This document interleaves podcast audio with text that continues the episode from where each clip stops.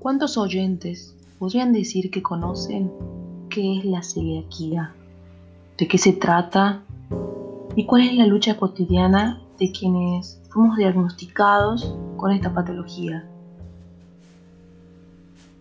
En este podcast se busca concientizar a la población sobre una condición común pero poco conocida y entendida en nuestra provincia.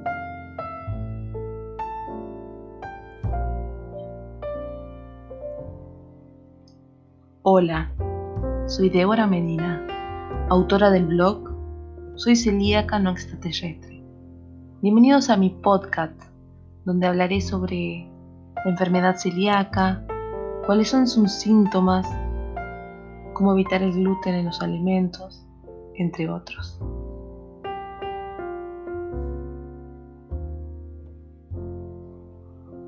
Hoy voy a comenzar el podcast contándoles acerca de lo que es la enfermedad celíaca. Es una enfermedad multisistémica con base autoinmune provocada por el gluten y prolaminas relacionadas en individuos genéticamente susceptibles y se caracteriza por la presencia de una combinación variable de manifestaciones clínicas dependientes del gluten, anticuerpos específicos de la enfermedad celíaca, haplotipos como el HLA, DQZ o el DQ8 y enteropatía. Quiere decir multisistémico? Que puede verse afectado cualquier otro sistema del cuerpo humano, no únicamente el aparato digestivo, provocando síntomas extraintestinales. ¿Qué significa con base autoinmune? Que en el desarrollo de la enfermedad interviene nuestro sistema inmunatorio, obligando a las defensas de la persona celíaca a reaccionar ante la ingesta del gluten. En este caso, es la reacción autoinmune la que daña la mucosa del intestino y destruye las vellosidades intestinales encargadas de absorber los nutrientes necesarios para mantenernos sanos. ¿Qué son los haplotipos HLA, DQ2 y DQ8 son los marcadores que indican la existencia de la predisposición genética que aumenta la probabilidad de padecer la enfermedad. Sin embargo, presentar genéticamente compatibilidad no implica llegar a desarrollar la enfermedad. ¿Qué significa enteropatía? Es un término médico que hace referencia a cualquier alteración patológica producida en el tracto digestivo. Siempre y cuando hay que tener en cuenta que es una enfermedad gastrointestinal, yo siempre cuento, si bien yo la padezco porque yo soy celíaca, y, siempre a donde voy y me preguntan cuando yo cuento que no puedo, me ofrecen por ejemplo comer algo y yo digo no gracias, no lo puedo comer y bueno, y la gente te empieza a averiguar por qué por ahí uno se siente mal porque piensa que es delicado pero no es así. Y me pongo a contarles o a explicarles y, me voy y me, me lleva mucho al momento donde yo era diagnosticada erróneamente. Entonces todo esto vuelve a mi cabeza y me trae de nuevo los recuerdos de, esto de que, te haga eh, eh, los dolores, de, volver, digamos, al tiempo del diagnóstico. No son buenos tiempos ni son buenos recuerdos porque uno sufre, pasa por todo un proceso, pero es parte de la vida. Entonces todo esto de lo, intestinal, de lo gastrointestinal, me trae recuerdos a, a que yo también era diagnosticada con gastritis, porque mi supuesta celiaquía era gastritis. Entonces por eso decimos gastrointestinal. El celíaco siempre, eh, no sé si decir sufrir, pero siempre va a tener el problemita en los intestinos, porque obviamente que es una enfermedad a la que afecta principalmente el intestino delgado.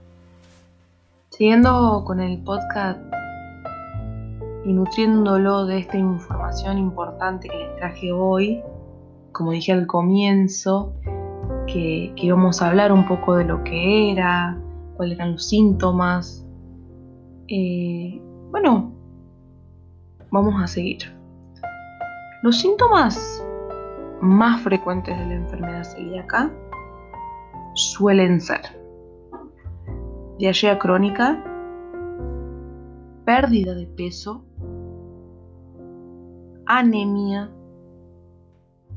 distensión abdominal, retraso en el crecimiento, aparición de aftas bucales también, caída del cabello, que lo sufrí muchísimo, abortos espontáneos, entre otros. Acá cuando hago referencia al retraso en el crecimiento, yo siempre poniéndome de ejemplo, ¿no?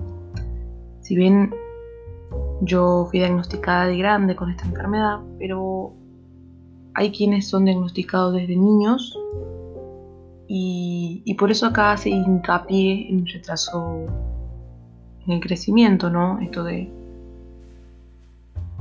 de que te lleva a crecer hasta tal punto o a crecer de tal manera.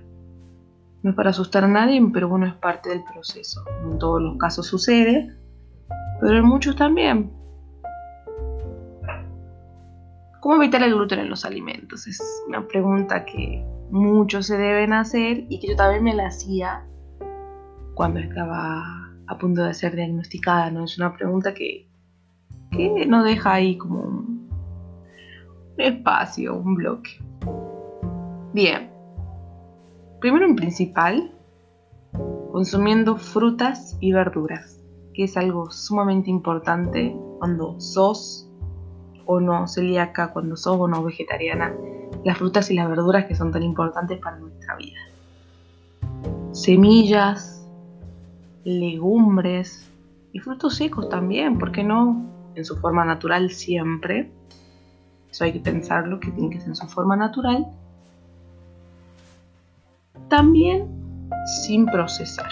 Eso es algo que lo vamos a incorporar a medida que vayamos haciendo la dieta que sea en forma natural y sin procesar. Podemos consumir huevos, carnes magras y no procesadas. Volvemos al anterior, a lo que hablábamos anteriormente. Los pescados, las aves de corral, los productos lácteos. Mejor si en la mayoría son bajos en grasas. Eso es algo que aporta un, bien al momento de que vamos a comprar los productos lácteos. Y para tener en cuenta también algo muy importante que, tiene que relacionarse con el tema de los alimentos, a la hora de manipular los alimentos, es necesario estar eh, atento a la contaminación cruzada. Si bien ahora a continuación les dejo algunos tips para que puedan evitar eh, contaminar los alimentos que les pueda llegar a servir, pero eso es algo muy importante del proceso este del, ser celíaco y de la dieta celíaca.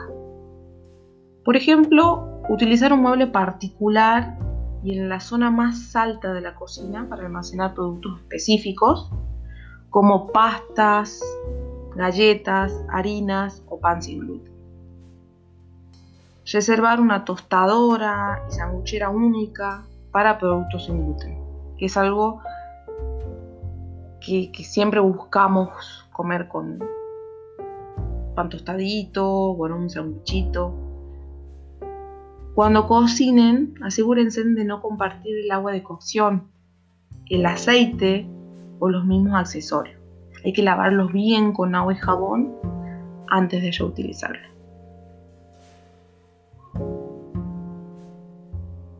No horneen simultáneamente productos con y sin gluten en la bandeja superior.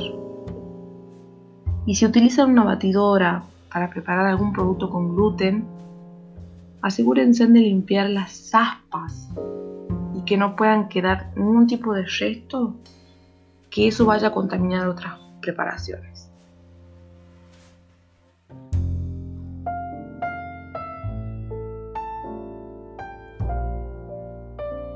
Hasta aquí llego con mi episodio de hoy.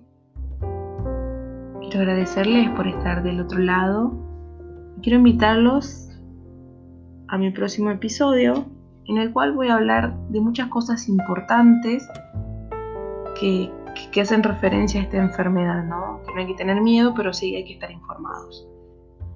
Adelantándoles va a ser eh, algo referido a, a, cómo detectarla, la patología, qué tratamiento se puede usar, qué sucede si uno no cumple con, con la dieta libre de gluten y muchas otras cositas más. Así que los espero en un próximo episodio. Gracias por estar. Saludos a todos.